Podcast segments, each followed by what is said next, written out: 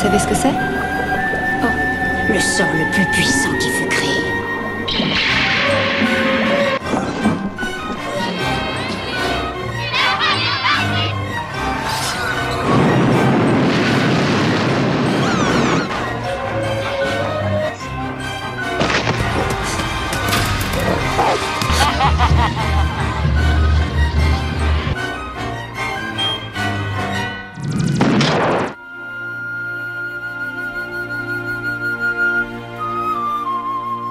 Bienvenue dans ce bistrot, un bistrot magique, j'ai envie de dire.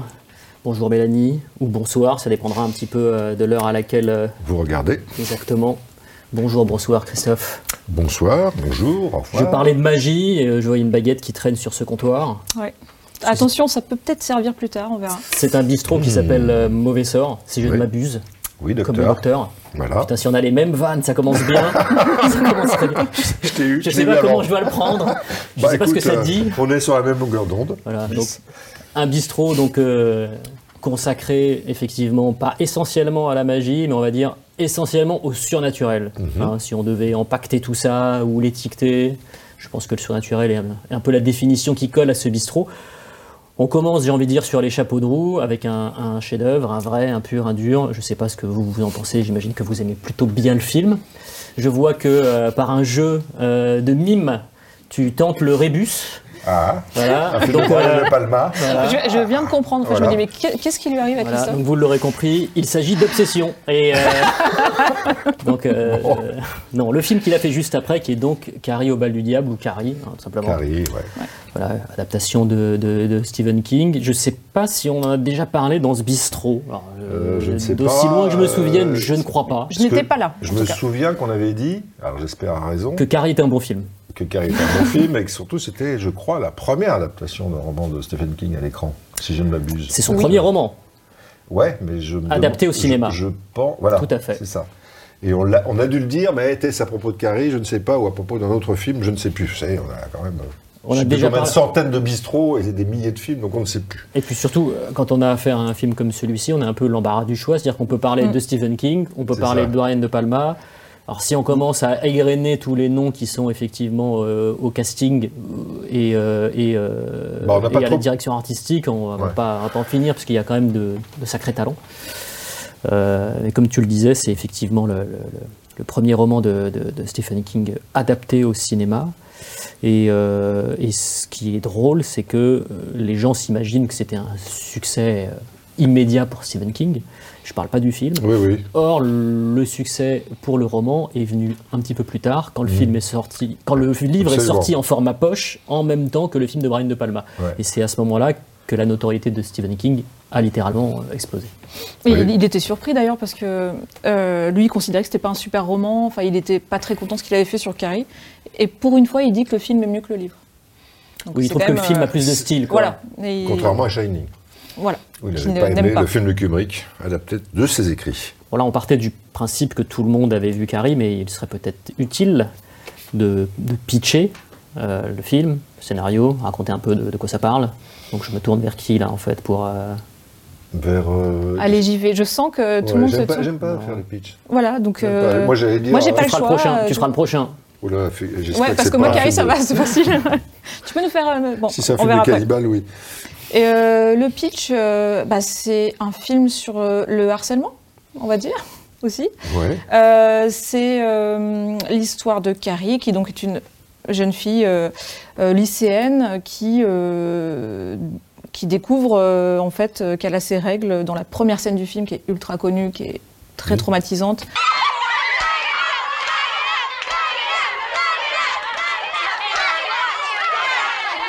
Et qui est euh, ben voilà qui se fait humilier, qui se fait maltraiter par ses euh, camarades de classe. Et euh, l'une d'entre elles est un peu moins affreuse que les autres et essaye de et propose à son petit ami de l'inviter, qu'il l'invite au bal. donc Carrie au bal du diable, hein, qu'il l'invite au bal pour un peu redorer, enfin voilà, lui redonner un peu confiance et puis peut-être changer son image auprès des autres, etc. Mais une méchante et son petit ami en ont décidé autrement et ont décidé de lui pourrir la soirée très salement, dans tous les sens du terme. Et donc, euh, donc, donc on ne spoil pas. Et il se trouve quand même que- Carrie a quelques compétences, quelques qui- capacités. quelques capacités qui se surnaturel, développent. surnaturel. euh, Voilà. L'idée de ce bistrot, voilà, quand on parle de mauvais sort, elle a effectivement des pouvoirs. euh, On le découvre très rapidement dans le film, hein, si, Ouais. voilà, et on ne dévoile rien. euh, voilà, elle a des petites capacités de télékinésie euh, qui se développent euh, et qu'elle ne contrôle pas tellement, mais qui, voilà, qui vont avec des émotions fortes. Intéressant, c'est que le film est évidemment très baroque. On est chez Brian De Palma. euh, on est chez un Brian De Palma en plus assez rodé. hein, c'est quand même son dixième film, si je me trompe pas. Il sort de deux échecs, Phantom of the Paradise et Obsession, donc il a besoin un petit peu de, de- se refaire avec un vrai succès. Et Caris sera un vrai succès. Euh, donc c'est quelqu'un qui est en pleine possession de ses, de ses moyens et de sa vision. Et ce qui est intéressant, c'est que, et je pense que c'est peut-être pour ça aussi que Stephen King aime, euh, aime le film, c'est que le, le- le style de Brian De Palma ne vampirise jamais le matériau, contrairement à ce qui s'est passé avec Kubrick sur Shining. C'est-à-dire qu'il le magnifie, il le transcende, il lui donne du style, et c'est pour ça d'ailleurs que Stephen King trouve que le film a plus de style que son bouquin. Mais à aucun moment, en fait, ça devient plus un film de Brian De Palma qu'un scénario adapté de Stephen King. Il y a un juste équilibre, je trouve, ce qui fait que le film fonctionne euh, parfaitement, aussi bien du point de vue de l'adaptation que du pur film de cinéaste, en fait. Et, euh, et en cela, je trouve que ça fait, ça en fait l'une des meilleures adaptations de Stephen King au cinéma. Enfin, je pense que c'est, c'est- En tout cas, si on devait faire une, une, une shortlist, euh, le film apparaîtrait quand Avec même. Christine, quoi. oui, voilà. Euh, Bon, il utilise quand même un peu euh, de sa patte. Ah non, mais attends, attends, je Oui, dis pas oui, qu'il oui. met de côté et t'as tous les, t'as, t'as- Oui. t'as effectivement le split screen, Voilà, c'est ce que j'allais dire, l'utilisation du split screen. Voilà. Ouais, mais Une ça colle, obsession euh, chez De Palma. Ça colle, enfin, euh, on- le- le- par exemple, il y a plusieurs scènes qui sont filmées avec une double focale. Qui, en, en gros, on voit, tout est net, que ce soit au premier Ouais, plan ouais. ou à Ça, l'arrière-plan. c'est un- une des signatures de, de Palma. ouais. Mais ça colle avec euh, cette idée aussi de, de télékinésie, de, de, voi- de, de voir au-delà de, ce qu'on, de la place où on est. Enfin, il y a plein de... du personnage. Voilà, c'est ça, ça, Mm. ça marche complètement avec la psychologie du personnage, tous les, les travelling comme ça, ou euh, pour aller s'éloigner des personnages, aller vers eux et tout ça. Enfin, ça colle avec le personnage euh, du roman, quoi, Mhm. effectivement. Donc, euh, c'est peut-être juste qu'ils se sont bien, voilà, ils sont bien trouvés, Et, quoi. ouais, et puis ça colle avec, le, avec le- la, la- la vision de metteur en scène de Brian De Palma. Ouais. Enfin, euh, quand lui a un crush sur le roman, c'est pas pour rien. Je pense que très vite, en fait, il arrive à le visualiser et il se dit tiens, je vais pouvoir en Mm. faire euh, quelque chose qui va me ressembler, tout en étant assez fidèle à ce que Stephen King a voulu dire, quoi. Moi, je me reposais un peu. là, J'ai euh, revu le film assez récemment, pas pour ce bistrot, mais Mm. assez récemment. Et c'est vrai que euh, le film est, est, je trouve, encore hyper moderne et en même temps euh, parfaitement en rupture avec ce qu'on voit aujourd'hui. Euh, la scène, la scène d'ouverture, par exemple, euh, qui est, je trouve, euh, qui est à la fois érotique mais avec de la distance, c'est-à-dire qu'elle devient jamais, euh, elle est jamais, euh, elle est jamais perverse en fait. C'est, Oui. c'est- euh, Brian De Palma est parfois tombé dans ce travers-là en fait. hein. Et là, je trouve qu'il arrive à, à- à filmer ces adolescentes euh, dans le vestiaire. Donc c'est une, c'est- c'est- c'est une scène qui est, c'est, un- c'est clairement un terrain miné aujourd'hui. Néanmoins, il arrive à en faire quelque chose de dramatiquement puissant, de beau visuellement. Alors, euh, bon, il y a la musique de, de, de Pino Donaggio, euh, il y a la photo de Vilmos Zsigmond, enfin bref, il y a tous les, tous les usual suspects du cinéma de Brian De Palma qui sont là. Et, euh, et je me disais, tiens, euh, de manière un peu, un peu choqué d'une certaine façon que ce type de cinéma-là, en fait, c'est quelque chose qu'on dit souvent dans les bistrots, d'une part, complètement disparu, euh, mais surtout, est-ce qu'il serait aujourd'hui réactivable? Est-ce qu'on pourrait encore, justement, euh, faire des films euh, qui aient cette, cette tension érotique autour de personnages qui, euh, bon, théoriquement, euh, euh, sont pas censés être représentés comme ça aujourd'hui mais même par rapport au personnage de la mère. Et là, je pense que Ah c'est oui. un ajout de, quand même de De Palma euh, assez fort. De... Parce que même si la mère est très euh, dans, un, dans le rejet de la sexualité, en même temps, c'est hyper présent dans sa vie et tout tourne autour de ça. Bien sûr. He was weak. No. He was weak. No. He was weak. Say it. No, Mama. Say it. He was weak. He was weak. The Lord visited Eve with a curse. And the curse was a curse of blood. Mais Bah, euh, non, non, c'est- en fait, c'est vraiment un film qui est très érotique dans le sens, euh, enfin, c'est un thème qui est tout tourne autour du sexe. C'est une oui. monnaie d'échange, la Bah, c'est sexualité. lancé enfin, dès le départ avec la, avec la séquence sous la douche. Mm. Donc, Oui, euh, puis ça c'est- installe. euh, Puis c'est c'est un film sur l'adolescence, donc euh, naturellement, en fait, on finit par arriver sur ces, sur ces terrains-là. quoi. Mm. Mais, euh, mais c'est c'est- c'est- c'est vrai que c'est- on le ramène souvent. Bon, on va passer aussi à l'autre film, parce qu'on pourrait parler pendant des heures ça. de Carrie. En fait, on fait un mais- bistrot de Carrie. Ouais, mais c'est- mais c'est mais c'est vrai que c'est un film qui est souvent ramené, et c'est assez normal, puisque tout le gros de la communication lors de la sortie du film, les bandes annonces et les affiches ensuite euh, tournées autour de cette image euh, célèbre du bal, du bal qui finit justement en, en bain de sang. Euh, or, la grande force de Carrie, c'est d'être plus qu'un simple film d'horreur, c'est d'être un vrai film sur l'adolescence en vérité. Et euh, moi, je le mets au même niveau que voilà, plein d'autres grands films sur l'adolescence, que ce soit ceux de John Hughes ou d'autres, à la différence que celui-ci, effectivement, est, est graphiquement plus, plus frontal, on va dire. Euh, mais il a justement cette force d'être plus que le genre auquel il appartient immédiatement. Quoi. Et c'est par ailleurs aussi une des grandes forces des récits de Stephen King, qui sont bien plus que de simples récits d'horreur, qui arrivent à divertir en surface avec, euh, avec euh, leur rouage dramatique horrifique et qui en même temps, parfois de manière souterraine ou un peu moins souterraine, disent des choses sur ce qu'est l'homme, ce qu'est la femme, ce qu'est la société américaine et, et Carrie contient tout ça. Carrie, Carrie, Carrie, this is Carrie, Carrie, Carrie, this is fun. Now relax, calm down. Listen to me. Listen, it's okay, it's okay. You're just gonna stand up and take care of yourself. Now, come on, come on. Now grow up, stand up and take care of yourself. Come on, do it, do it, do it. On était, on était sur la, la- le, le- le milieu fin des années 70. Euh, là, on, le début de ce bistrot est assez chronologique, si je puis dire. On n'est pas dans la même gamme de metteurs en scène. Là, on passe de Brian De Palma à Richard Marquand. Donc, on n'est pas vraiment dans, la même, euh, dans le même talent, si je puis dire. Avec un film euh, qui s'appelle en VO The Legacy et en VF Psychose Phase 3. voilà. Ah, donc, attention, ce n'est pas un- ce n'est à la fois ni une préquelle de phase 4, Oui. ni une suite de c'est psychose. ça. Bah oui, chaque- parce C'est oui, tu- c'est un, c'est- c'est un film sur la culture de l'occulte en fait. Donc euh, c'est vrai que pour le coup, le, le titre euh, original The Legacy est, est beaucoup plus raccord. Oui. Et, et heureusement, C'est-à-dire que Psychose Phase 3 n'est raccord avec rien. Voilà.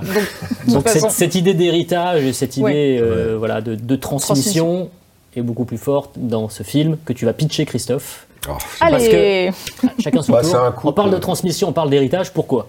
Bah parce que c'est un couple, euh, un couple euh, de comment c'est quoi leur métier euh, Architecte. Architecte Américain. qui, qui, qui débarque dans une maison. Dans un manoir, dans un manoir euh, tenu par euh, une, Par un sorte, riche gars. une sorte de châtelain décadent Voilà. euh, qui les accueille suite à un accident. Ils ont eu un accident Mm. de moto, ils ont essayé d'éviter sa Rolls. euh, ils sont recueillis. Venez, on va vous soigner. La bécane va être réparée. Restez juste une nuit. Et ils n'ont pas resté juste une nuit. Non, Voilà. parce qu'il n'y a pas de réparateur dans le coin avant 24 heures. Donc euh, oui, on peut, on peut donner la suite des informations comme ça, mais là on va plus du tout parler de ce qui est concret Voilà. dans le Voilà. film. Donc on a, on, on- voilà, on, a des, on a des Américains qui sont en territoire entre guillemets hostile, c'est qu'ils ne sont pas chez eux, mais presque, puisque c'est- voilà, ils, sont quand même, ils sont quand même en Angleterre, donc avec des gens qui parlent la même langue qu'eux, on va dire. Yes. Euh, D'autant que euh, euh, le personnage principal féminin euh, a des racines britanniques, mais ça, c'est vrai. ça, ça- voilà, ça fait Ça va pas. jouer dans le film. C'est ça, ça fait pas, c'est- un des nœuds de l'intrigue, on va dire. Ouais. Et, euh, et évidemment, bah, dans cette maison, tout va pas se passer. euh, Comme Très, ça très devrait bien. se passer, ça dégénère. Mais on pouvait le savoir puisque il y a un chat qui traîne, Ouais. un chat blanc qui traîne, et en général, c'est mauvais signe.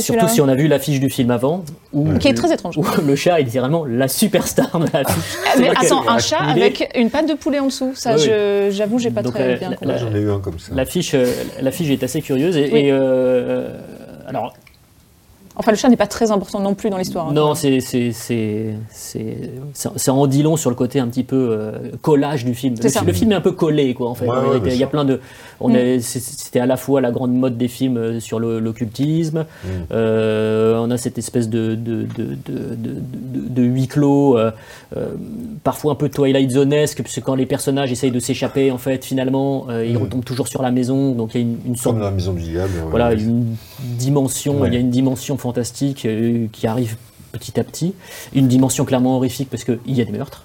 Ouais. Euh, Un peu à l'Agatha Christie, finalement. oui, oui, il y a un, il y a un Ouais, côté ouais. très euh, Agatha Christien. D'ailleurs, le meurtre de la nageuse euh, est très bien fait, je trouve. Très, voilà. Bah, je trouve ça assez original. euh, Assez angoissant. C'est marrant parce que moi, j'avais, bon, encore une fois, j'ai vu ce film à l'époque. Et, euh, À l'époque, c'est 78. je sais ouais, plus si je on l'ai l'a vu dit. euh, au Fête du Fantastique. Il n'est pas sorti pas. plus tard en France, non?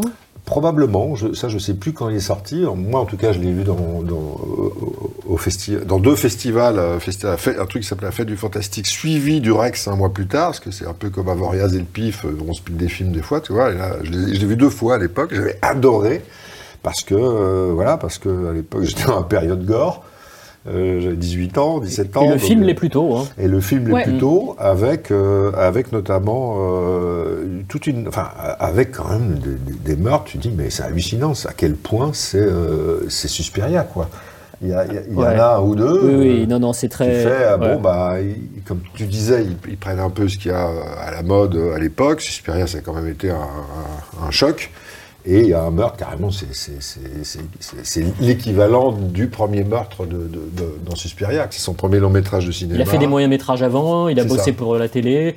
C'est clair, ouais, il a clairement le profil d'un tâcheron. C'est ça. Euh, Sauf que après, il a fait, il a fait, il a pas, il est mort jeune, hein, il est mort à 50, 48 49 ans, ans, je crois. ouais. Et euh, il a fait un, il a fait un très bon film après qui s'appelait L'arme à l'œil, un Ouais. polar. Jagged Edge. Je préfère, j'aime bien le titre anglais. Oui. Et euh, il a fait aussi, bon, bah, il a fait. le troisième- Ouais, il a fait le retour du Jedi, le quoi. Retour du Jedi. Voilà. C'est là où ça commence à se gâter, mais bon. Et, euh, et là, bon, on dirait qu'il est plutôt en, en période. en- ouais, c'est pas, c'est pas mal le film, mais c'est pas, comme tu disais tout à l'heure, tout ça, ça s'embrique pas à la perfection, quoi. Il y a, y a- y a un truc. Il y a un truc atmosphérique qui, qui est un peu bâtard. En même temps, tu as des meurtres qui sont rigolos. Enfin, des meurtres pour l'époque qui étaient impressionnants. Euh, Ouais, Il y a quand même le décor qui est super. Enfin, oui, le, le décor manoir qui est- de. qui est- qui est, euh, Ce qu'il en fait est pas mal. Ouais. Ce qu'il en fait est pas mal. Il joue Et- pas mal avec la, la topographie du lieu. euh.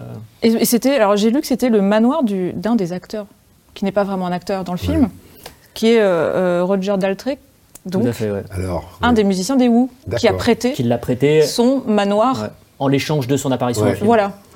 I imagine they're in the great hall, sir, having a drink. Hey now, things are looking up at Jason's. Well, hooray for Hollywood. Hi Maggie, I'm Clive. Hi. On voit tout de suite que c'est un rocker hein, quand il arrive. ok. Un mec qui arrive avec un t-shirt sans manches, en Voilà. règle générale, Avec dans ce des type d'endroit-là, euh, euh, et qui a une sorte d'aisance corporelle, c'est-à-dire qu'il commence très rapidement à toucher les invités féminines. On se doute qu'effectivement, il ne fait pas partie du. Et, euh, et Bah, après, alors je sais pas si je peux spoiler, mais. euh, Vas-y, vas-y. Tu veux dire pas ce qui lui arrive D'accord, Non, non, tu- bah voilà. Bon, enfin. Tu peux spoiler les meurtres. les- Ah ouais. voilà, Il y a, il y a- il y a euh, ce des- que je veux dire, c'est qu'à hein. l'époque, moi j'avais euh, j'avais euh, adoré le film pour deux séquences, une impressionne, une qui m'avait traumatisé, l'autre qui m'a fait rire. Donc celle qui m'a impressionné, c'est. Hein, Non, non, vas-y, vas-y, euh, vas-y, c'est- celle où, où- où Roger Daltrey, justement, avale quelque chose de travers. Un os de poulet, soi-disant. Hmm. Et après, euh, on doit. on peut le dire, ou pas De quoi tu. La suite, ce qui lui arrive. Oui, Ah, il y a une trachéotomie. Voilà, euh, trachéotomie ouais, euh, au couteau de cuisine, quoi. ouais. Hmm. Sauf qu'aujourd'hui, tu vois, ça, c'est un peu vieilli, mais à l'époque, ça, ça avait été un traumatisme. Et Ouais. l'autre qui m'a beaucoup rire, c'est un plan. Enfin, deux plans, trois plans, qui m'a fait hurler de rire. C'est qu'à un moment, c'est vers la fin du film.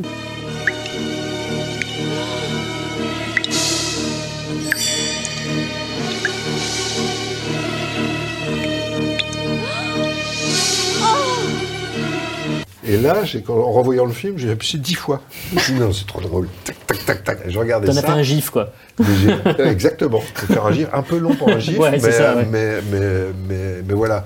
Je vais le revoir, film, parce je que- Sam Elliott, moi Sam Elliott, j'ai toujours du mal avec lui, je dois avouer. Moins T'es jaloux parce qu'on le voit tout nu tout le temps. Bah, le problème, c'est C'est qu'il a un tout. côté Yves Montand, c'est-à-dire qu'il Oh arrive comme non. ça dans le champ, il a une Mais moustache, non. il, Non, il non, essaie non, de il- charmer, t'as il raison, fait. ouais, ouais, ouais, t'as raison. Oh Il non, mais peu- sérieusement Il a toujours été un peu ringue pour Dans, moi. dans le film, il est un peu ridicule ringue, mais cela Bah colle, oui. cela Non, colle mais- aussi à, ce, à son rôle de d'architecte californien qui Je débarque. pense que vous êtes jaloux, euh, les gars, c'est tout. Non, non, non, non. Je parle pas de sa beauté physique, hein, parce qu'on le voit cul nu d'ailleurs. Bah oui, Euh, bah évidemment, et, euh, évidemment, il mais- sert à ça. Et à faire du cheval, parce que c'est un Il y, a, Américain. il y a un moment assez hallucinant quand même, c'est quand il se blesse dans la douche, parce que euh, les, les indices Ouais. concernant que tout va mal dans cette baraque-là, en fait, Mm. euh, arrivent un peu de manière impressionniste. Et donc il se fait brûler par la douche qui devient hors de contrôle. Mm. Et en fait, il pète la vitre. Et ce qui est très drôle, c'est que quand Katharine, Katharine Ross arrive pour lui dire bah alors chérie, qu'est-ce qui se passe, etc. Ouais. Ça va pas. Il l'envoie littéralement chier, alors qu'elle vient juste. mais ça va, etc. Ah, mais, ah, Ouais, calme-toi. ça va il, aller, il lui dit mais calme-toi et tout, alors que c'est lui qui rentre dans une espèce de colère noire. Et euh, voilà, donc. euh, Donc voilà, un film. À chaque fois, il finit comme ça. Un film sympathique. voilà. Allez, film suivant, Christophe. Allez. comment- alors vas-y, comment t'aurais conclu?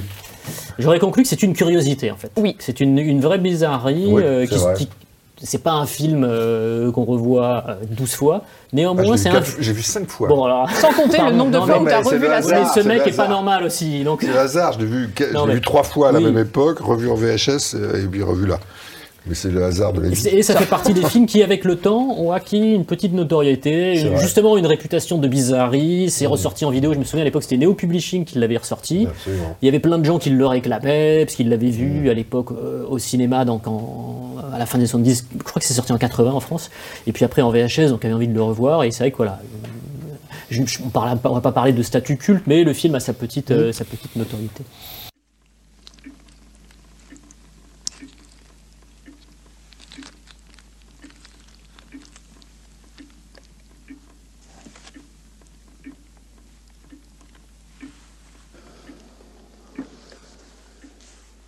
Got a nice touch, nurse. Now, why don't you go call the police? And this time, I want to talk to them. It was a bone. He'd only got seconds to live. Nous avions un peu plus tôt un film avec un titre euh, composite étrange. Là, on a un film avec un titre non pas composite, mais pas forcément raccord avec ce qu'il est concrètement non plus. Oui. Le survivant d'un monde parallèle. Il y a bien un survivant dans le film. Y a-t-il un monde parallèle? Je laisse euh, les spectateurs et spectatrices euh, Monde parallèle décider. intérieur. euh, Oui. mais, euh, encore une fois, c'est, les distributeurs. hein, à l'époque, euh, il y avait des titres complètement absurdes. Je ne vais pas me lancer dans. Et il y avait la mode des titres longs. Et il y avait la mode des titres Sachant que le longs titre original, les- c'est The Survivor, donc Ouais. titre assez court et efficace. Ouais.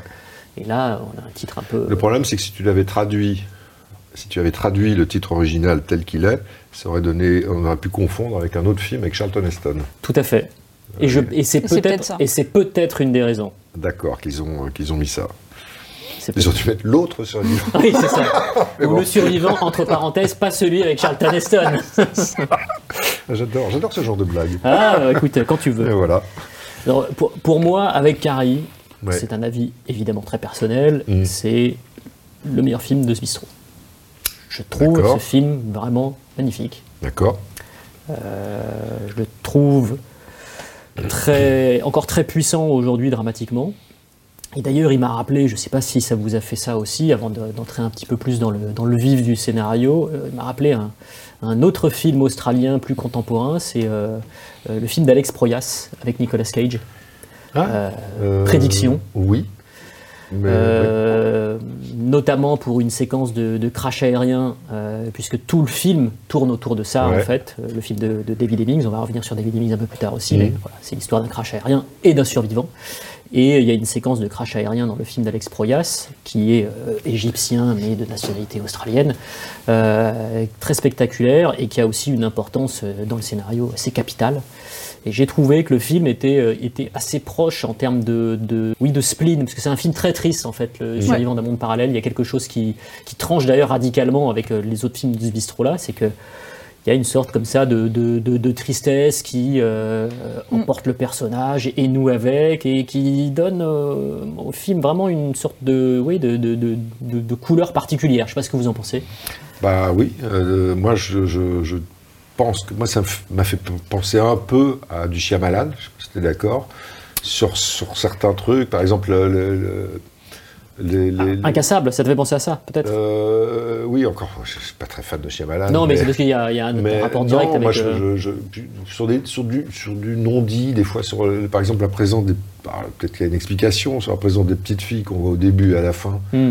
Euh, c'est un peu étrange, je ne sais pas si ça signifie quelque chose, euh, mais ça donne un, un- un- un ton, un ton un peu, un peu, je sais pas, nostalgique, triste, euh, un peu indéfini au film, mais, J'ai envie de euh, dire mais un peu australien, quoi.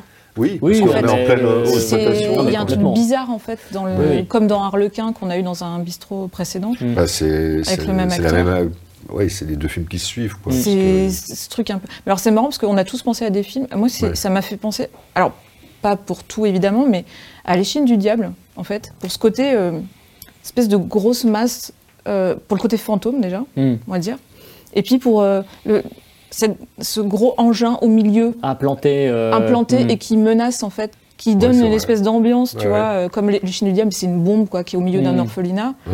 Euh, et puis là, il y a cet avion au milieu de la ville avec les gens. Enfin, espèce de- et puis cette atmosphère un peu mélancolique. euh, enfin, je sais, je sais pas pourquoi j'avais pensé à l'échine du diable, mais pour cette masse euh, comme ça mécanique. euh, Bah, y a une dangereuse, y a une- puis il y a une mélancolie assez Ouais. comparable. hein. Mm. euh, Alors que bon, c'est des, des films très très différents, ouais, mais, complètement. mais bah, enfin, ça veut dire que c'est un film hyper riche parce qu'on a tous tiré des fils diffé- Ouais, ouais. vers des cinématographies hyper différentes. Bah, c'est un film hyper riche, ouais. Mm. Euh, qui, tu, tu parlais de Harlequin, qui est un excellent film et qui partage avec Harlequin bah, le comédien principal, euh, Robert Powell. Qui est Euh, pas du tout sur la même. euh, Non, le même registre. Le même registre, ouais. merci. Ouais. Bah, c'est c'est assez compliqué ce qu'il a joué dans, dans Le survivant d'un monde parallèle, puisque c'est un, un personnage qui est à la fois complètement dans l'action, mais qui à un moment est obligé de prendre de la distance par rapport à celle-ci. Donc il est dedans et en même temps un peu à l'extérieur.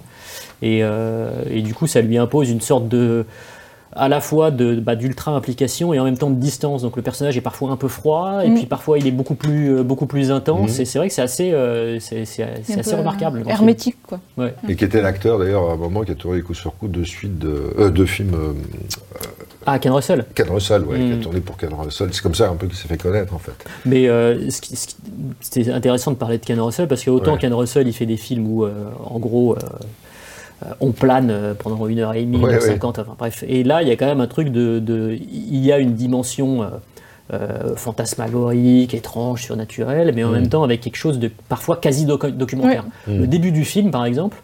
On ne sait pas vraiment quel personnage on suit. On a Mm. une série de portraits comme ça. Les gens embarquent dans l'avion. euh, euh, tout le monde se met en place, etc. On ne sait pas trop ce qui, ce qui se passe. Et donc du coup, le film est quand même très, est très, euh, très terrien dans le sens où euh, euh, on n'est jamais dans une sorte de, de délire halluciné à la Ken Russell, alors que le film pourrait se prêter. Ouais. Il y a des moments effectivement plus, plus, plus fous, mais le film aurait pu se prêter à un délire complet justement à la Russell. Bah, et c'est pas le cas. justement, avant, avant le tournage, euh, David Hemmings, donc en fait, rappelons que David Hemmings est à la base un acteur, il a réalisé quelques films, très peu, dont, dont celui-là qui est peut-être le plus connu. Il, a réalisé- il- il a quand même réalisé pas mal de trucs. hein. Ah oui. Enfin, Enfin, non, euh, il a, réalisé, il a réalisé peu de films pour le cinéma. Oui, mais Il a fait des épisodes de séries télé aussi.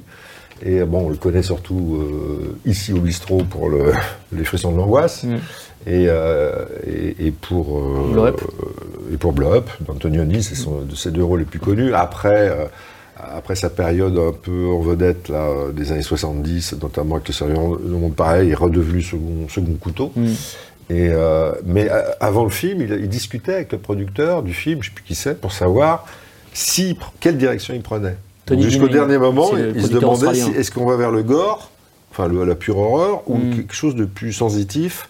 Et, ils avaient, et apparemment, ils, voulaient quelque chose à la, à la- les, Les Innocents, le film de Jack Clayton, Mm. le film de fantôme de Jack Clayton. Mm. Donc ils ont plutôt opté pour ça. Mm. Donc quelque chose de plus, de plus, euh, De plus éthéré, de plus de plus- éthéré, sensitif, étrange. euh, euh, voilà. Alors après, on a, on a toujours pas dit le pitch. Je sais pas si on. Bah, le pitch, euh, c'est un, un- un pilote, euh, un pilote d'avion qui, euh, en fait, euh, est le seul survivant d'un crash et il se demande bien pourquoi il est le seul survivant d'un crash. Voilà. Donc, il y a une séquence très spectaculaire de, de- de crash.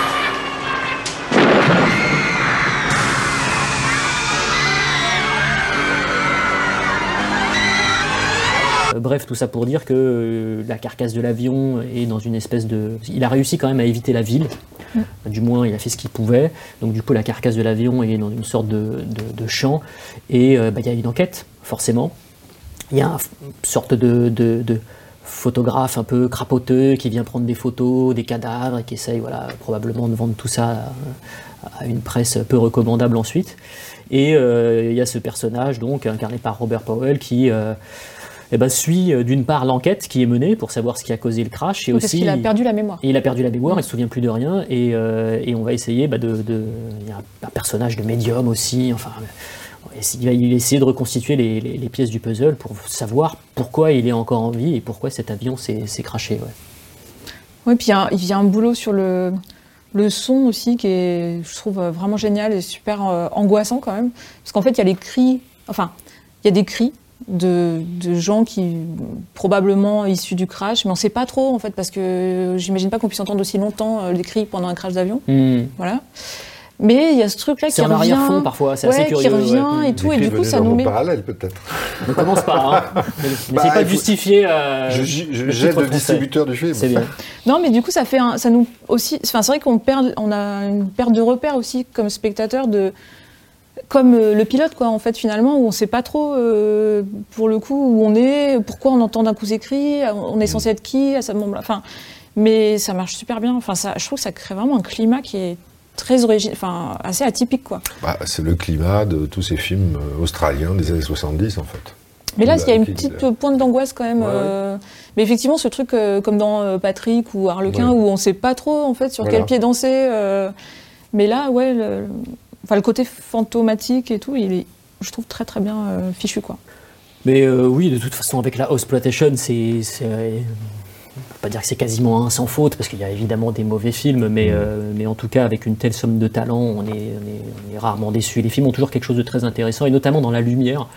Moi, je trouve, euh, tu parlais d'ambiance, et effectivement, bon, l'ambiance, elle passe par euh, le, le jeu des comédiens, le scénario, etc., et la mise en scène. Euh, quoique la lumière fait aussi partie de la mise en scène.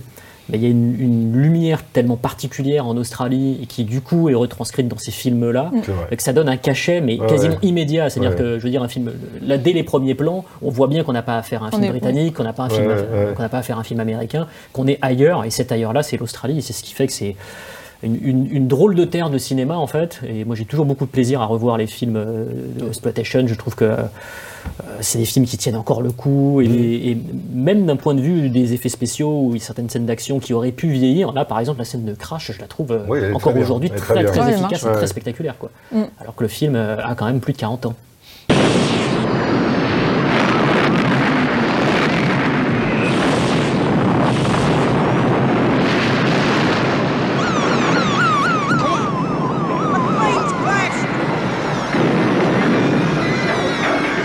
On était, on était sur les années 80, on y reste. Euh, Là, on y est bien dans les années 80. euh, Là, on y, on y est très bien avec un film qui est euh, un peu plus énervé que Le survivant d'un monde parallèle. Un peu plus Euh, basique aussi. Ouais, un peu plus graphique, méchant et, et gore pour euh, nos amis qui affectionnent euh, ce genre euh, particulièrement goulayant, euh, avec la malédiction de la sorcière, qui pour le coup euh, porte très bien son titre, si on le compare au survivant d'un monde parallèle ou à Psychose. Alors tu voudrais dire que le titre original est moins bien. Superstition. Superstition, écoute, Ouais. superstition c'est très bien pour ce bistrot, Ouais. on parlait de sorts, de Ouais. sortilèges, etc. Euh, bon, la malédiction de la sorcière, pourquoi pas, c'est un titre un peu plus long. Ouais. Ça, on se rend compte qu'effectivement, à l'époque, en France, il fallait choisir des titres plus longs. The Visitor, non. Le survivant, le, The Survivor, non. Le survivant d'un monde parallèle. Superstition, non. La malédiction de la sorcière. D'accord. Donc, euh, nous y sommes. Là, il va falloir le pitcher aussi. C'est peut-être un peu plus compliqué. Oui, parce que, On peut, on parce peut- que- c'est pas- tout n'est pas, tout n'est pas très très clair quand même. Parce qu'en fait, c'est un peu le bordel. C'est un peu un patchwork de tous les trucs qui marchent. sur- euh, Alors là, pour le coup, euh, vous mettez un petit peu de Halloween, un petit peu de Vendredi 13, un petit peu de. Voilà, et puis on touille, quoi. Bah, le un film petit a peu une de dimension vraiment sla slasherisante. Slasher hein. Très clairement, Ah bah, ça- dès le début. voilà. Première scène, un couple qui s'embrasse dans une voiture. euh, pour être tranquille, ils se garent sous une maison potentiellement hantée. En tout cas, les gens qui y vont, visiblement, n'en ressortent pas vraiment. Donc, ils se disent qu'ils vont être tranquilles. Effectivement, ils sont tranquilles. Jusqu'à ce que, voilà, ils se fassent euh, embêter. euh, voilà. Non, par euh, Non, c'est deux- une mauvaise blague. une mauvaise blague qui, évidemment, va se retourner contre les, euh, les blagueurs qui, eux, vont rentrer dans la maison et il va leur arriver des trucs. Bah. Mais on ne sait pas vraiment pourquoi. Cette maison est aussi appartient à l'Église Mhm. et doit être réhabilitée pour la location parce que l'Église a besoin de rentrer d'argent. Voilà. Et donc, euh, Bon, moi je louerais pas ça, moi. C'est un film de lieu maudit. Donc. et une- oui, de plusieurs lieux maudits. En fait, Oui. c'est ça qui est chouette aussi. C'est qu'il y a une maison et une mare. C'est ça. Donc apparemment c'est un scénario ultra com- compliqué, donc c'est super. Non, non, mais c'est pas si compliqué. non, mais c'est c'est- pas en fait, en compliqué. vrai, En fait, pour, moi, ouais. c'est un slasher. C'est-à-dire Ouais, voilà. que Oui. Le but c'est de montrer des, des, des, des scènes gore. quoi. voilà, c'est c'est Ouais. le, le- c'est un, un slasher surnaturel, c'est-à-dire qu'on n'a pas affaire à un, un- un- un tueur euh, du type euh, psycho killer. Là, Mm. on a vraiment affaire. euh, Bah, une, une malédiction ancestrale, de toute Voilà. façon, dans le titre. Et euh, mais on a, on a cette espèce de métronomie euh, dans les meurtres. euh, On a des meurtres qui sont extrêmement graphiques. Tu parlais tout à l'heure de Suspiria d'Ario Argento. où Là, il y a des meurtres qui effectivement convoquent à la fois le slasher américain et en même temps aussi le, le giallo. Et il y a quelques Moi, il y a des trucs qui m'ont fait beaucoup rire dans le Bah. film. C'est dit, le film est parfois drôlatique Oui, sans le vouloir. Euh, et euh, il y a quelques idées parfois, à la fois bis et en même temps assez jubilatoires. Euh, même si les deux sont très compatibles en vrai. Euh, notamment au début, l'un des, je vais spoiler le premier, premier meurtre. Bah oui, c'est- c'est- c'est- ça avait déjà fait rire à l'époque. hein. Voilà, donc il y a un personnage qui effectivement est coupé en deux.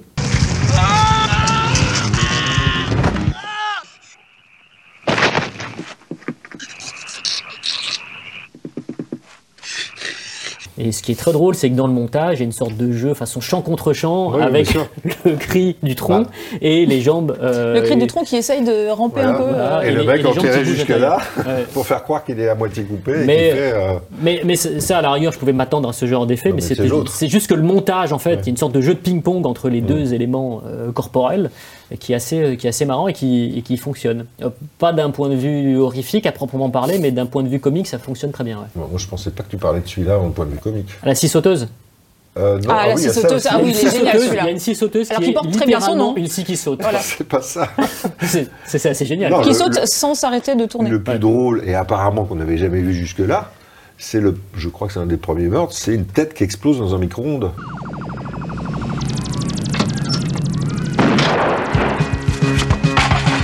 C'est vrai Ah que oui, c'est le premier vrai. meurtre. Et, Enfin, euh, c'est la et première mort, en et fait. Nous, enfin, moi j'ai vu à l'époque, encore une fois, au fameux festival du Rex, et la salle a éclaté de rire. Ouais.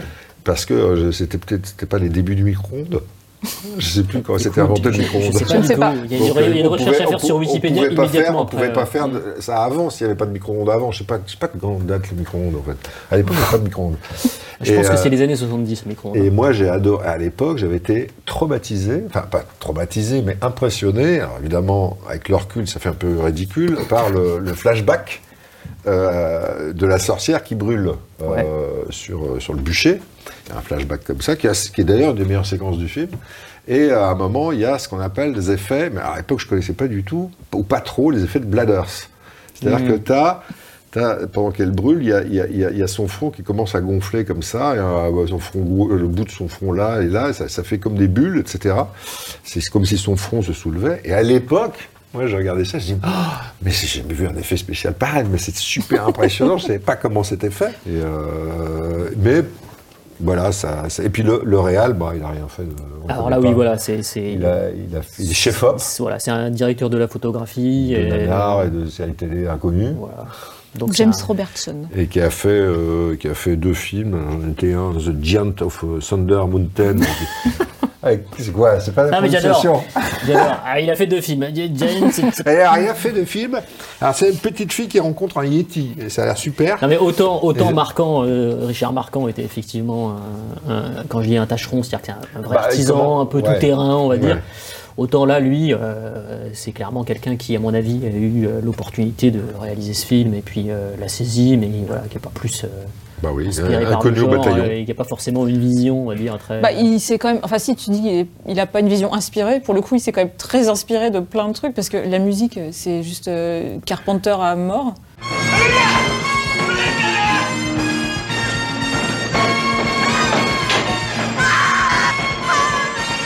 Enfin, ça fait, je sais pas, on dirait. Moi, j'ai vraiment eu cette impression qu'il c'est un patchwork de plein de trucs euh, du moment, quoi. Oui, bah, c'est un, Mais- Bah, en tout de, cas- une en tout de cas, du couple of- slasher, couple of gore, quoi. Ouais.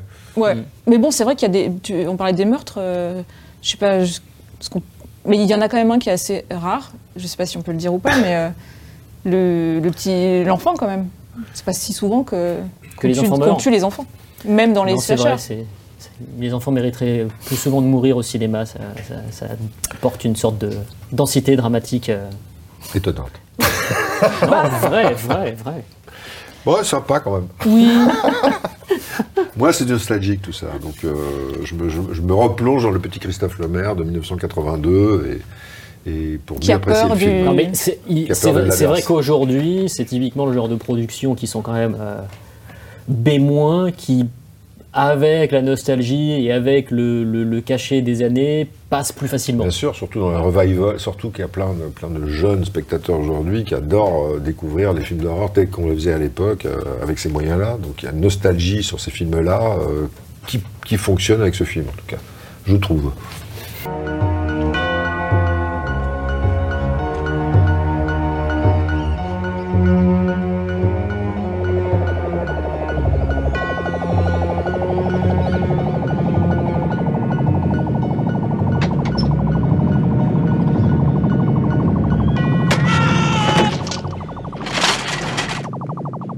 Parlait de, de, de- de lieux maudits justement avec euh, la malédiction de la sorcière, mais le film Terre maudite, pour le coup, là, on est vraiment effectivement. Il y a pas de mini-short. Voilà. Non, Du non, clairement pas. Euh, Du tout. Mais on est dans une effectivement une, malédiction, euh, une malédiction très territoriale, quoi. En fait, en réalité, avec un film bien plus contemporain, puisque si je me trompe pas, on est en 2018. Euh, un titre français qui est un peu moins abstrait que le titre VO qui lui est The Wind. Euh, merci de réagir à cette. Non, non, Cette on a l'impression que tu, vas, que tu as un truc à... Non, parce qu'on parlait de C'est tout à fait vrai on ce que tu viens on de dire, On parlait de titres qui étaient parfaitement. mais, euh, Bah, les deux marchent, les deux marchent. Les, les deux marchent. Moi, je trouve que The Win, ça marche mieux, mais bon. Par, Bah, The rapport, par, rapport, par rapport au, au film, par rapport à l'ambiance. Alors moi j'ai eu un petit Bah, problème avec le aussi. film. Ouais, bah moi aussi. J'ai Enfin, même eu un aussi. énorme problème avec le film. Ah, Lequel? Parce que moi j'en ai plusieurs. Mais... Alors le premier c'est que au bout de 45 minutes je ne savais pas de quoi ça parlait. Tout à fait. Je ne Ouais. savais pas ce qu'on voulait me raconter. Ouais. Et euh, j'ai vu à peu près toutes les, les, les, les tares de ce qui voudrait être une sorte de film façon Elevated genre. Ouais. ouais. euh, avec cette espèce de, de, de- comment dirais-je, de, de pause, Mm. de réflexion sur l'image, sur les Mm. actions des personnages. Enfin, il y a quelque chose d'hyper emprunté, d'hyper Mm. empoulé. Euh, ça voudrait ressembler un peu à The Witch de Robert Eggers. Mm. Euh, ça voudrait ressembler aussi un peu. Enfin, moi, ça m'a rappelé un, un western. Parce que, donc, c'est un western. hein, c'est un western Ouais. fantastique. Enfin, un western. euh, Un western. euh, Western bizarre, western étrange, oui, western voilà. Non, mais fantastique. moi, ça m'a rappelé aussi Brimstone, euh, qui était un. Ah, un- t'aimes pas ce film, toi? J'aime pas trop ce film. Moi, j'aime bien Je, Western. je trouve que ça pèse des tonnes, un peu comme justement Thermodite. Ouais. Mais de toute façon, la réalisatrice, elle le dit elle-même. Hein. Elle dit, Mon film moi, pèse des tonnes. Mon film pèse. J'ai Non, rien non, compris non, ce que elle dit j'ai pas dit. ça. Eh, Non, mais tu sais, tu sais quelle est sa source d'inspiration, en fait? On en, on en parlait il y, a, il y a- il y a peu de temps, même dans la même émission. Jean-Marie Poiret. Sa source d'inspiration, alors, après vous expliquez ça comme vous pouvez. Attends, vas-y, il a le teasing de fou. C'est la, la séquence, on en a parlé, la séquence de douche qui ouvre Carrie. Elle dit c'est ma source d'inspiration pour ce film. Ah bon? Ok. Donc, tu vois. Alors là, je comprends encore moins. Donc, euh, bah, euh, je pense qu'elle doit Ah, parler parce au que niveau c'est de l'ambiance. Et ça avance Euh, C'est doucement. lent, il y a peut-être un, il y a peut-être des travelling. Au niveau de- de- de- qui- de- je crois que c'est en scope. Je veux pas dire de bêtises. Ah, Ça se passe un peu à l'intérieur. Est-ce qu'elle a voulu faire un, un portrait de, de femme? Je ne sais pas euh, ce que tu en penses. Ah, donc en tant que Euh, femme, je suis qualifiée pour répondre à cette question, c'est ça? Bah non, mais euh, moi, moi Non, te Oui, je comme ça pense parce que on, essaie de trouver, on essaie de trouver des solutions. Alors, attends, je vais elle, a, mélangé faire au un montage. portrait. À, à un moment, elle, elle- elle dit, elle, elle dit dans des interviews qu'elle a mis des trucs très subtils à l'écran. Euh, alors, je sais même plus quoi. Non, faut jamais dire ça. Euh, mais En qui- vrai, faut jamais mais- dire mais ça. Pour que le spectateur puisse s'imprégner, puisse rentrer dans le film, etc. Mais visiblement, les trois quarts, de, nous compris, n'arri- n'arrivons pas à entrer. Mais- Alors, pour essayer de défendre, je j'ai pas Alors, trop. ouais. Mais, mais par rapport à ce que tu disais, au bout de 45 minutes, on sait pas où on est. Je pense que ça a un sens par rapport au fait que les personnages non plus. Enfin, la- le personnage principal féminin est complètement paumé aussi, en fait.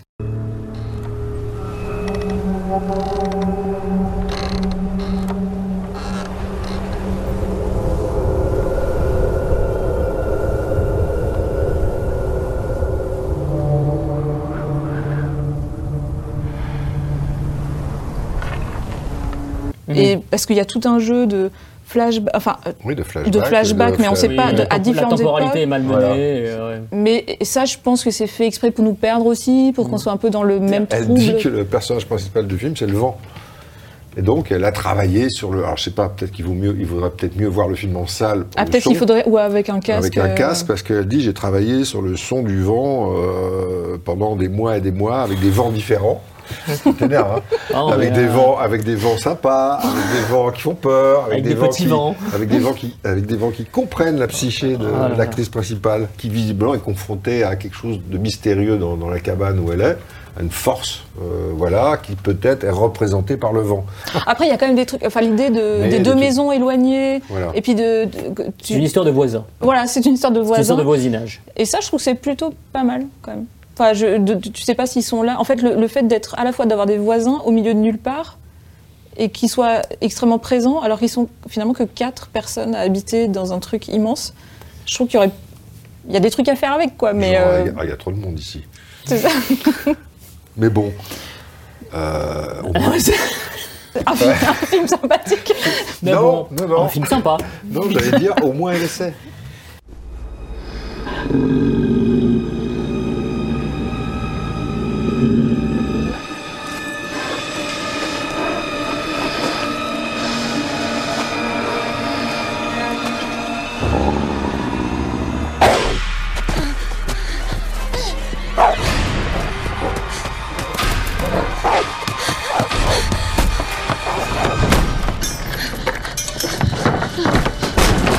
Je crois savoir que vous aimez beaucoup le film suivant, qui Moi, est La Porte des Secrets. Secrets, oui. Non, non, Oui.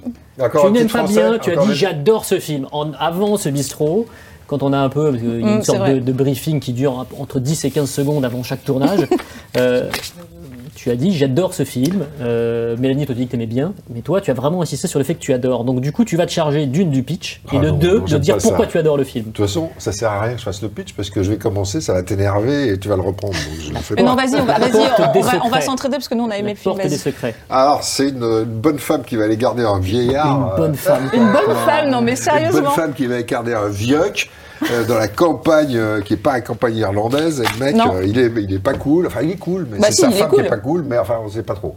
Et après, il se passe des choses. Dans une maison étrange, quoi. C'est une maison plus qu'étrange. Super maison. Une Ah, maison, très on jolie. dirait. euh, Maison dans le Bayou, je crois. bah oui. Sud des États-Unis. Ouais. Voilà. On dirait la même maison que dans, un, dans Mandingo, là, le, film de Richard Fleischer. Ouais, ouais, bah, c'est vraiment les maisons du Sud, ça. quoi. Sauf que Mandigo, ça se passait à l'époque de l'esclavage, et là, ça se passe aujourd'hui. Enfin, aujourd'hui, en 2001. Mais il y a peut-être des de liens quand l'esclavage même. hein. moderne. C'est ça, tout à fait. Il y a quand même une histoire de. Il y a toujours les fantômes Hein du Sud. Dans les films qui se passent dans le Sud des États-Unis, il y a toujours une sorte de. Il y a toujours. C'est même évident, il y a une toile de fond historique qui finit par euh, pointer le bout de son nez à un moment où, où- du scénario. Quoi. Mise en scène est plutôt. Bah, elle n'est pas nulle. Non, non, il y a, y a des idées qui sont assez Euh, bah, sympathiques. tu te demandes, tu te demandes où ça va à chaque fois. Moi, j'aime bien les films où tu sais pas où ça va aller. Ouais, et, c'est assez- et- moi, j'ai et trouvé sur la original. longueur, tu sais pas où ça va aller. Il y a quand même un semblant d'ambiance et surtout. Quand tu vois la, à la, la fin du film est quand même hallucinante. Oui, mais ça, on peut pas. géniale, On on n'a pas le droit de le On dire. ne le dira pas. Non, on n'a pas le droit. On ne le dira pas. Mais elle est géniale. Et rien que pour ça, tu sais, des fois, des fois tu vois des films. Alors, c'est pas le cas ici. Je sais pas, tu prends. euh, Il y a- il y, a des films, même des fois, à la limite, qui, qui peuvent être mauvais tout le long ou pas terribles tout le long, et la fin rachète tout. Là, déjà, la, la- la fin est géniale, mais c'est pas qu'elle rachète tout, c'est que le reste est pas mal non plus. Bien réalisé, euh, je trouve. Ouais, non, ça euh, marche super dans bien. cette cabane, l'ambiance, le bayou. euh, Il y a un peu de. euh, une cabane grosse de. cabane, de- grosse cabane, grosse ouais. cabane de riches. Il y, a, il y a une trentaine de Et, pièces euh, et ça fait partie du. Enfin, du plaisir du film aussi, ce- Oui, cette euh, voilà, immense on maison où on découvre les pièces. euh, euh, euh, et, et- et ça, monte comme ça progressivement. Et plus le personnage qui est, qui est- qui est joué par, euh, par euh, Sasgard, frère, euh, Peter, et qui arrive, et on ne sait pas trop ce qu'il ce qu'il est, on se doute que c'est un peu un méchant, la façon dont il joue, tu vois, et puis euh, on ne sait pas, etc. Donc tout ça progresse euh, pour, pour nous amener finalement sur un final euh, qui est assez, Ouais. assez terrifiant, quoi. Euh, donc moi voilà, j'ai- vraiment bien aimé film, écrit d'ailleurs par, euh, je prononce mal peut-être, Eren Kruger, ça, Eren Kruger C'est ça. ouais, non, c'était un scénariste un peu chaud à l'époque, euh, très spécialisé dans le cinéma de genre et dans le cinéma fantastique, et qui avait le vent en poupe, quoi. Vrai. Et, euh, et qui était euh, rattaché à des projets qui avaient plutôt les moyens et, et qui parfois connaissaient des succès tout à fait remarquables au box-office américain. ouais. Et, et- et le réalisateur, donc Yann Sofflet, disait, euh, on en parlait tout à l'heure pour, euh, je sais plus, le, le survivant d'un monde parallèle, et soit, soit tu optes pour le, le- le- le film choc euh, avec des, des effets choc et gore à tout moment, soit tu optes pour un, un film d'ambiance. Et lui, ses références, euh, c'était euh, sa référence principale, c'était Ro- Rosemary's Baby. Alors je dis pas que c'est du niveau de Rosemary's Baby, mais il y a Bah, cette oui, ambiance un peu avec. Il y a ce avec, jeu sur, j'allais dire, diabolique, en exagérant un peu. Oui, puis sur le fait de ne pas savoir si, si ce qu'on voit est dans la tête des personnages Voilà, ou pas, enfin de- d'y croire ou pas, C'est ça. sans trop révéler. Il y a ce, ce- ouais, cette ambiguïté où ça pourrait tout à fait ne pas être fantastique. Bah, c'est le personnage de Kate Hudson qui se pose des questions. Damn nation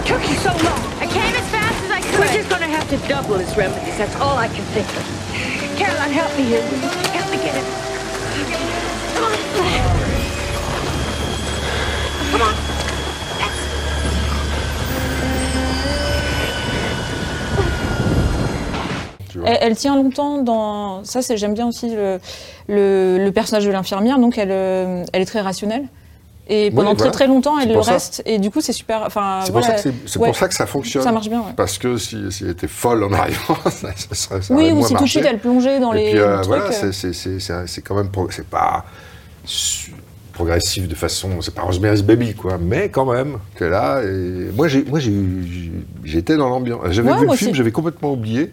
D'autant plus que comme comme comme ça c'est m'arrive ce qui n'est pas une très bonne chose, j'ai, bah, je vieillis. normalement. Et, euh, et en plus, je, je- ça m'arrive souvent de mixer deux films en un. C'est-à-dire que moi, j'étais là, au bout de deux, trois quarts d'heure, je dis, ouais, c'est bien, mais euh, qu'est-ce qu'il fout, Johnny Depp? Pourquoi il vient pas, là? Euh, Ah il- oui, euh, t- euh, Je pensais que c'était la quoi? Et je pensais que euh, c'était Fenêtre secrète. ouais. Ah un oui. film qui s'appelle Fenêtre secrète. David là, c'est. David euh, ouais. là, euh, voilà. Mm. Et qui était réalisé, euh, je crois, la même année ou à un an d'écart. Et, Mais qui n'a euh, rien et à des- voir. Et je, je fonds des fois deux films en un. L'affiche est ressemblante pour ta Et, défense. euh, et, et- il y a Secret. et après, je me suis dit, oh, on s'en fout. Et un bien, élément ce du film. mobilier, Tout à fait. voilà, qui donne vers l'extérieur. Mais c'est- je, je- je me souviens, euh, enfin, c'est un film, je- le film date de 2005 si je me trompe pas. Ouais, c'est ça. Et c'est vrai qu'il est sorti à un moment où euh, ce genre de film fantastique, d'horreur, slash d'horreur, n'était pas vraiment à la mode. On était en pleine période. Il y avait un vrai retour des films d'horreur agressifs. Euh, C'était l'époque où il y avait euh, voilà, tous, les, tous les réalisateurs qui appartiennent au Splat Pack, euh, donc les Eli Ross, tout ça, etc. Il y avait Alexandre Aja qui faisait le remake de La Colline à des yeux, il y avait Oster, etc. Et donc c'est vrai que La Porte des Secrets, moi je me rappelle quand il est sorti, c'est pour ça aussi que j'en garde un souvenir un petit peu contrasté, un peu timoré, d'un film que j'avais trouvé un peu tiède à l'époque par rapport à ce que je voyais. Il y avait un vrai retour de l'horreur hardcore. Ah oui, et, et c'est vrai que, euh, alors, bien entendu, c'est pas du tout l'intention de Yann que de faire un film d'horreur aussi, euh, aussi euh, brutal euh, que, que les autres ce- personnes ceci. qui justement occupent, occupaient un peu le terrain à l'époque. Mais, euh, mais justement, ça m'a rappelé. tu- tu, tu parlais de, de, de- de The Ring, de Gore Verbinski, d'Hideo Nakata. Enfin, il y avait à l'époque Hollywood justement euh, lorgnait beaucoup du côté de la J-horror et donc euh, s'inspirait énormément du cinéma d'horreur euh, japonais, euh, soit en le remakeant directement, soit en reprenant certaines de ses ficelles pour ensuite les greffer à des productions locales. Et je trouvais ça un peu, je trouvais que ça manquait un peu de, ça manquait un peu de personnalité à vrai dire. C'est-à-dire que quand je vois La Porte des Secrets, je, je suis plutôt d'accord avec vous sur la fin, mais en fait le truc c'est que je vois pas de metteur en scène. En vrai. Je, y a- je, je- je vois pas de personnalité derrière le film. Je vois quelque chose de correctement fait. Euh, Mais nous, Bah, ça nous déjà, va en c'est fait. bien. Are you in house?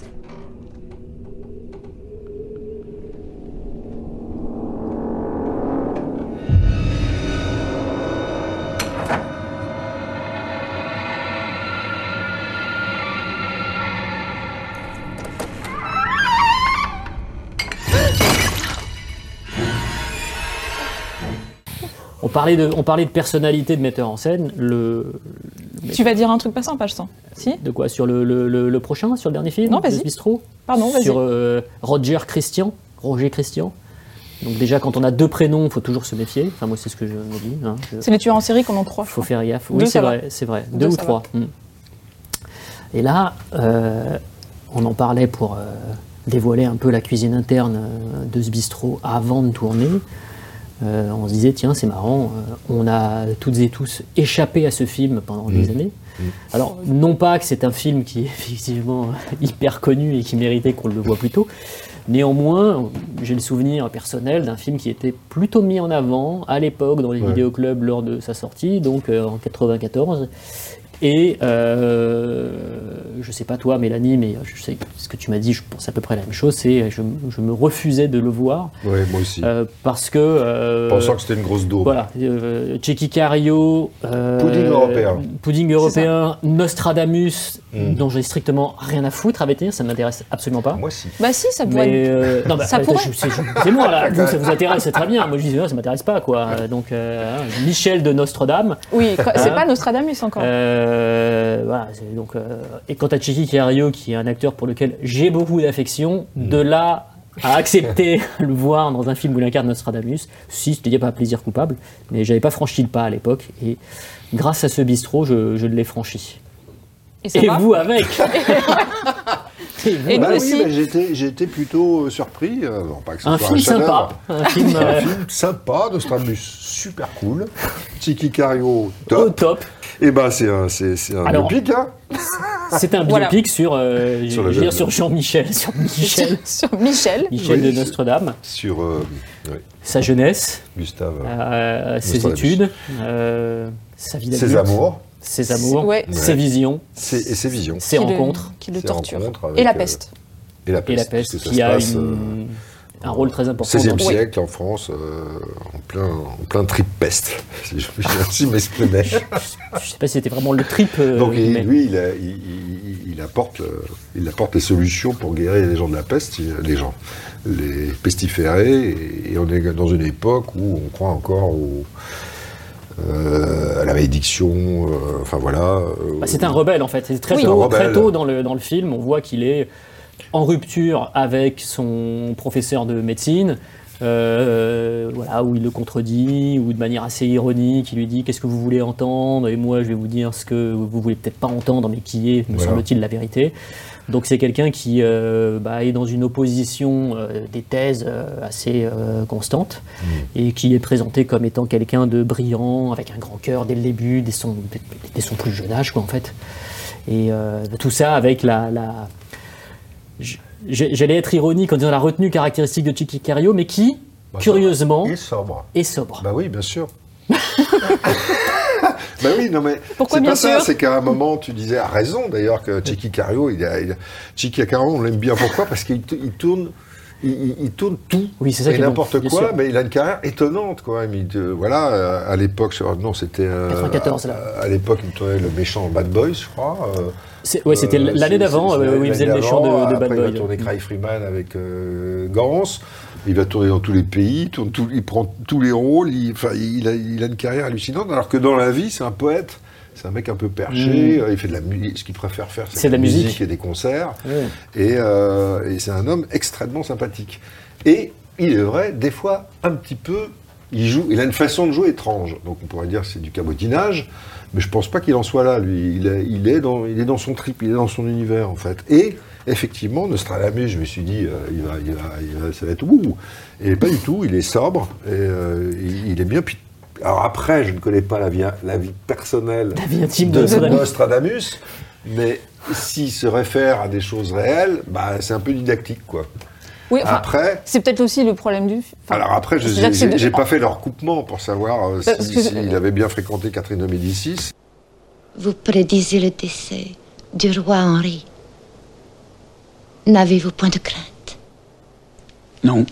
qui est joué d'ailleurs par. Si, si, ça c'est vrai, la, la, la, la protection euh, mais royale. là à euh, l'époque Non, mais C'est c'est documenté. Mais- Non, non, c'est documenté, ça. Ouais. On le sait qu'il y a une protection et tout ça, mais, Voilà. mais enfin, ce que le film ne remet pas du tout en question.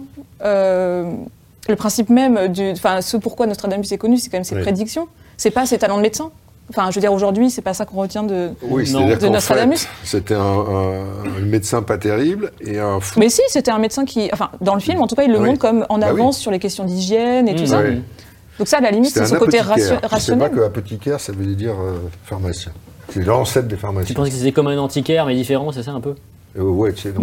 Avec des pots. C'est Voilà. ça, ouais.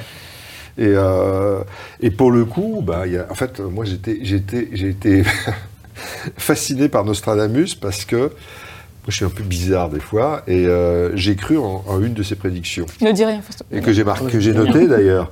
Euh, la- C'était la fameuse pro- prophétie euh, Fameuse. de fin de, de- de- de- pas de fin du monde, mais euh, voilà, prophétie de 1999 qui disait l'an 1960, l'an 1999, sept mois du ciel viendra un grand roi d'effrayeur ressusciter le grand roi d'Angolmois. La- Il y a rien, il y piste- a rien euh, y a rien ça n'a pas été, ça a pas été euh, imprimé jusqu'au bout, il restait une phrase. Merde. Peu importe. Bon, en tout cas, il annonçait la fin Il du voulait- monde pour juillet 99. Moi, le 30 juin 99, j'étais dehors, je regardais le ciel. Et je lui disais, on va voir s'il a raison. Bon, ça n'a pas eu lieu. C'est pas Paco Rabanne qui avait Oui, dit c'est ça. ça. Alors Paco Rabanne a, a- a, euh, comme Nostradamus était quand même mort depuis 5 siècles, Paco Rabanne a pris la relève. Oui, c'est vrai. ouais. Il est arrivé, bon, je suis le nouveau Nostradamus, donc il a balancé. La station il- Mir, tout ça, il etc. était là en Ouais. 2012, ça va avoir lieu, parce que la fin du monde a été euh, prédit par Nostradamus en 2012. Roland Emmerich en a profité, donc il a fait son petit film euh, d'auteur qui s'appelle 2012. Et, et à un moment, j'étais intéressé par Nostradamus euh, au niveau, au premier degré total. Mais Et- vie, tu te situes où, toi? Moi? Ah non, moi pas du tout. hein. Euh, Mais Bah, non, moi- mais dans le film, ce que je trouve plutôt chouette par rapport aux prédictions, c'est comment, en fait, le film, euh, peu importe, euh, en fait, on s'en fout un peu finalement de la vraie vie de Nostradamus, mais euh, comment il gère la prédi- le- ces trucs qui lui viennent, donc des Bah, espèces ça, de, je trouve ça pas mal. Ouais, moi aussi, les je trouve ça lui apparaissent. C'est ça. je trouve ça pas mal. Et au pas- début, c'est une angoisse, et Ouais. puis, euh, Mm. et puis ça, le, ça, ça lui pèse, et puis c'est- il peut se faire traiter. En fait, il peut être menacé par l'Inquisition, en fait, euh, si Bah oui, on ça. considère qu'il a des, que, que c'est un truc du diable. Et donc, c'est comment est-ce qu'on va gérer ce truc qui lui arrive, qu'on y croit, qu'on n'y croit pas, que, ça, que ce soit un délire perso ou pas. Comment on gère euh, ce truc qui est de la folie ou des prémonitions ou je ne sais quoi. Et ça, je trouve ça pas mal. Parce qu'on voit l'évolution de bah, comment je gère ça, en fait, euh, de la maladie mentale, Ouais. en gros, à euh, un truc politique aussi. Et comment ça peut me servir pour me placer politiquement et pour me faire protéger et tout. Donc ça, je, je trouve que c'est plutôt bien fichu. Quoi. Et Mais, puis il y a euh, des... moi j'aime bien les flashs où à un moment il il voit la, la- je crois que c'est la deuxième guerre il voit toutes les mondiale. guerres. C'est ça votre réponse? C'est ça la réponse? Celui qui compte bâtir un nouveau monde doit d'abord détruire le vieux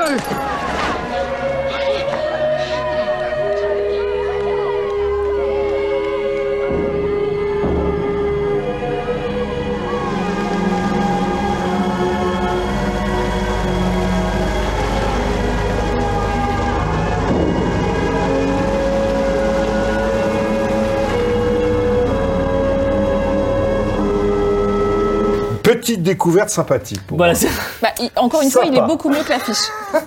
Sympa. Ah oui, c'est vrai que l'affiche la- est juste dans derrière. le- Ouais, non, dans l'affiche la est- Nostradamus exploitation, c'est un des meilleurs. voilà.